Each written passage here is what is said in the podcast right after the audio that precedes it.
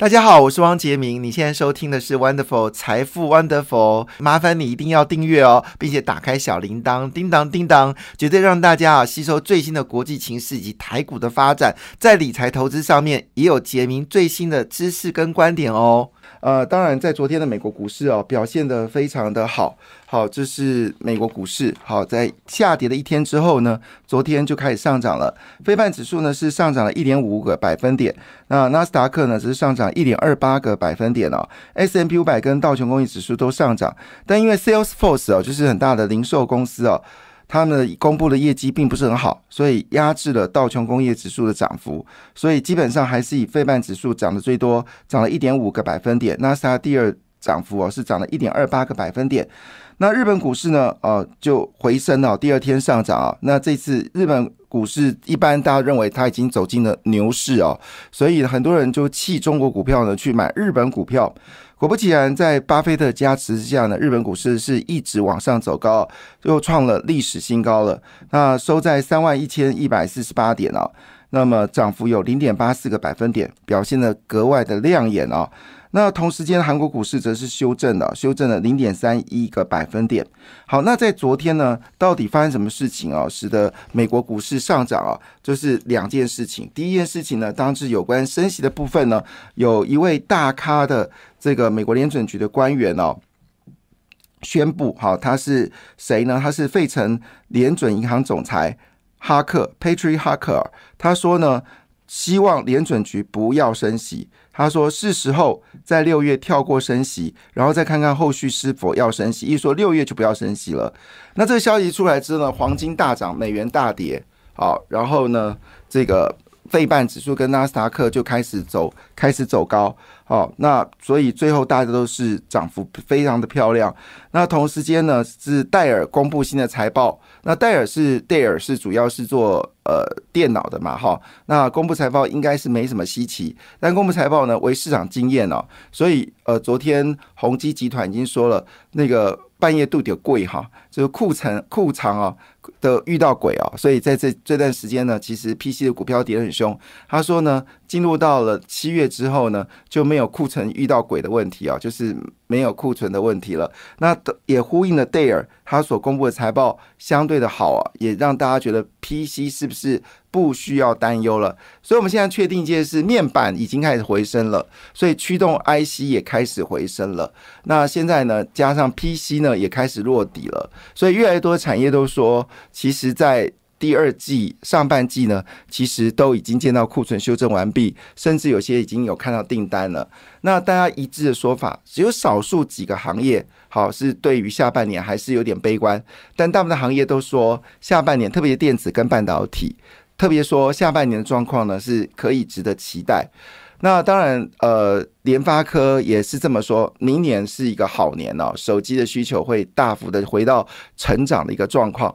那这个当然，呃，对联发科昨天股价并没有帮助，但是长线来看呢，联发科还是有机会表现的很好，所以陆陆续续都是一些好消息耶。好，当然也有一些坏消息啦，比如说制造业数据不好啊，台湾的订单还是没有看到起色。好，这是我们说的这个是有看到这样的讯息，但整体而言似乎都是传来好消息。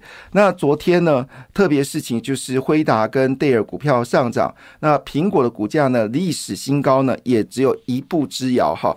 那昨天。呢？我们先来看非半指数部分哦。非半指数里面呢，当然先关心的就是一定是 NVIDIA，现在一定要看 NVIDIA，因为 NVIDIA 是目前台股往上攻坚的一个很大的支撑力道。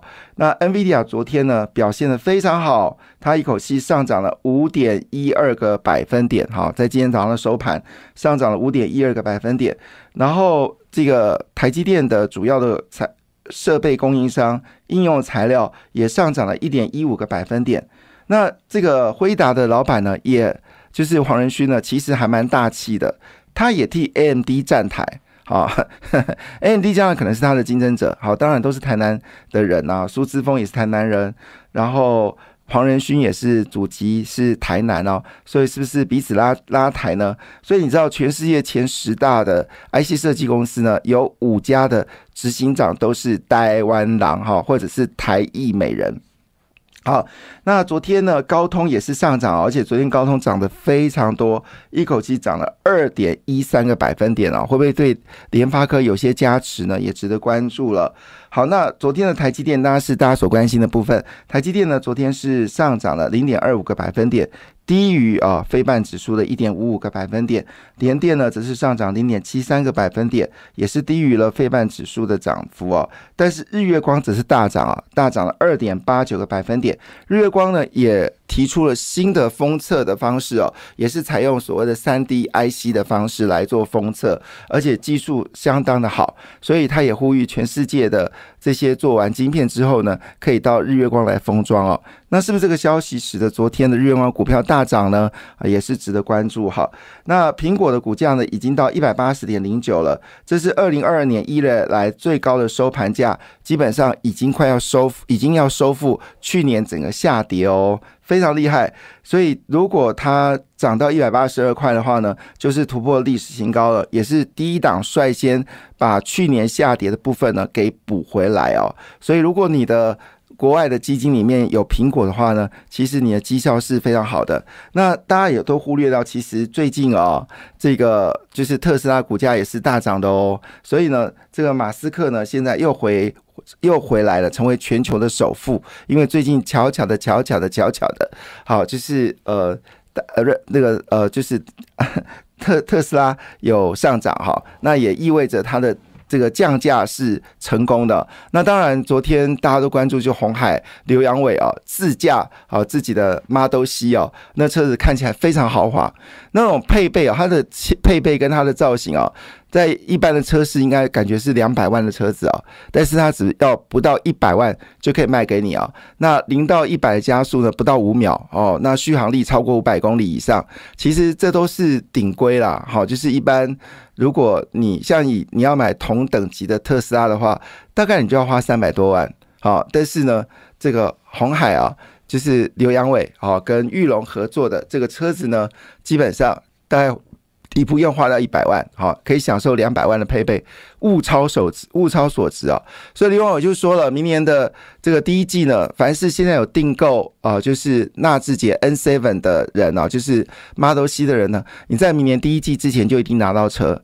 那接下来还有 Model E，好，Model E 就是豪华的轿车，那还有 Model B，好，适适合侍女开的小型的修旅车，好，陆陆续续都会有新的出。的车要出来，其实大家比较在乎的是 Model X、Model X 啊。那因为这款车的价格更便宜了，哈，据了解可能是五十万有找，好，那是属于比较近距离的，好，就是小型的这个电动车。如果真的有这样的话，真的是很杀哦，因为在中国卖最好的车子哦，其实很多都是平价车。好，那这是我们看到最近的一个消息，非常好。那另外就是纳斯达克部分呢，好，这个 Meta 的股票就是 Facebook 呢是大涨了二点九八个百分点哦。那另外一部分呢，苹果就是上涨了一点六个百分点，然后谷歌的母公司阿发贝好上涨零点六九个百分点，那微软则上涨一点二八个百分点。那传出呢，微软要跟辉达一起投资一个新的好新的产业，叫做 Co Wave 啊 Co Wave，那这是 AI 运算能力的一个协议啊。据了解呢。这个投资金额是高达数十亿美金哦。那如果是这样的话呢？现在这家公司呢，其实辉达已经投资一亿美金了，现在市值是二十亿美金哦。那五月份呢，还要融资两亿元。据了解呢，这个微这个微微软呢，会吃下一部分的增资的钱。那这个是什么东西呢？它其实是一个呃呃营运的聊天机器人。好，那提供这个聊聊天机器人足够的运算能力。好，那 Open AI 呢是靠微软的 Azure 好云端基础来满足其庞大的需求，所以呢，换个角度来看，其实它就是一个云端的基础建设。好，这个部分呢，提供大家做参考。当然，这个之前呢，这个黄仁勋说，呃，他不见得会全部在台积电下单。那我们当时呢，就已经在这个节目上面说，这是不可能的事情，他一定会给台积电下单，除非他的产品不要有竞争力。好，那为什么这么说？我有解释过了，因为事实上台积电不是只是一个台积电，它有一群兄弟们哦。那这都是 IP 好，世新跟创意，所以有世新跟创意，还有包括它的就高阶的封测好。那现在它的高阶封测可以比一般封测同样晶片，它的运算能力可以增加三点三倍，非常的厉害。那这部分其实目前为止，不要说是英特尔、三星都做不到。那我请问一下黄仁勋去哪里下单？果不其然，他急转弯了。他最近的说法是，晶片依赖台湾生产是一件十分安全的事情啊，所以他也更改改变的意思啊，因为他最近已经去中国了嘛。这个消息出来之后，人们就想说啊，黄仁熙就是爱钱嘛，呃，来台湾之后还要去中国赚钱。那没想到呢，他在这个去中国的时候呢，说了这句话，说其实晶片在台湾生产是十分安全的啊。不知道黄仁勋去中国参访的时候，你的你的。心有没有碎掉？千万不要当小粉红。黄仁勋他虽然会讲几句台语，可能会讲几句国语，好就华语，但是他大部分时间是讲英文。他是一个美国人，好，他是一个美国人。美国人就是一个重利的民主，哈，就是利字当头。好，这是很正常的。任何国家当然都维护自己的利益，任何企业也要创造自己的利益。那所以也就是说，黄仁勋说了一些什么跟中国友善的事情，其实你也不要在意，因为呢，他就是一个生意人，他公司开门就是要赚钱，而中国市场这么大，他不可能不要这个市场。好，而且他卖中国呢，也有特制的晶片哦，就是 A 八百跟 H 八百。好，但是呢，可以确认一件事情，说。不论是 A 八百或者 A 一百或者 H 八百或 H 一百，都是台积电用四纳米跟七纳米帮它生产。那据了解呢，将来台积电的二纳米跟三纳米呢，那辉达呢也会把最新的晶片呢交给呃台积电用最新的制程来做出来，希望用最小的晶片创造最大的运算能力。好，因为毕竟辉达宣称在未来五年它的晶片的效率还要增加一千倍，谁能够帮他这个忙？好，那当然二话不说，当然就是台积电了。所以呃，基本上来说呢，这个股票市场有这样消息，会不会稍微稳定一点点呢？啊，我想是大有可为哦。因为我们今天看新闻，哎，真的都是好消息，哎，就是似乎没有什么太坏的消息哦。我们先来看一下，就是马斯克，因为最近呢，整个电动车开始涨价了嘛，就是它的股价在上涨，所以呢。他就是又重回首富，那么以一千九百二十亿美金的身家，成为全世界最有钱的人。那之前 LVMH 的执行长阿诺特，则是跌回到一千八百七十亿美金。那前任的全球首富贝佐斯就是 Amazon 的创办人，他的身家呢是一千四百四十亿元。那也曾经是全球首富的微软创办人比尔盖茨，他的净资产是一千两百五十亿元。但是要提醒一下，就是因为比尔盖茨有捐很多钱出去，所以他每年都有做慈善。所以如果他没有把钱捐出去的话，他理论上应该还是全球首富了哈。因为微软的股价也不便宜，所以呢，这个是我们所看到。另外就是甲骨文的创办人、创办人艾利森，好，他是一千一百八十亿啊，作为就是第五名啊。当然，贝佐斯为什么他失去他的这个全球首富呢？是因为他跟他老婆离婚了，他老婆呢拿走了他一半的家产哦。所以如果没有这一半家，没有失去这一半家的贝佐斯，当然一定赢过马斯克。好，不过马斯克跟贝佐斯呢，基本上彼此。似乎有点瞧不对眼哦，这也是蛮有趣的事情。好，另外一部分呢，就是华尔街现在封 AI 哦，那么加紧招兵呃买马，那么小摩开出了三千六百个职缺哦，这些内容就完全在研究 AI 所形成的新的这个计划，所以现在资通跟资工的人呢，现在非常热门哈。那么加上呢，六月份应该是不会升息了，所以呢，股票市场是有机会在今天开始呢有一些回升的状况。那昨天外资是呃两天的解码，所以大型股表现呢就稍微疲软一点点。但是呢，中小型股票呢，在昨天的表现呢，则是非常的强劲哦，所以估计今天应该还有一些中小型股票呢，会表现的非常好。那陈俊胜最近笑得很开心，他是宏基的董事长。那我们知道，最近宏基很多小金鸡都上市了，那而且这上市上市上柜的价格呢，都是非常吸引人，像宏基资讯啊、安基资讯啊、建基啊，还有最近的酷基啊。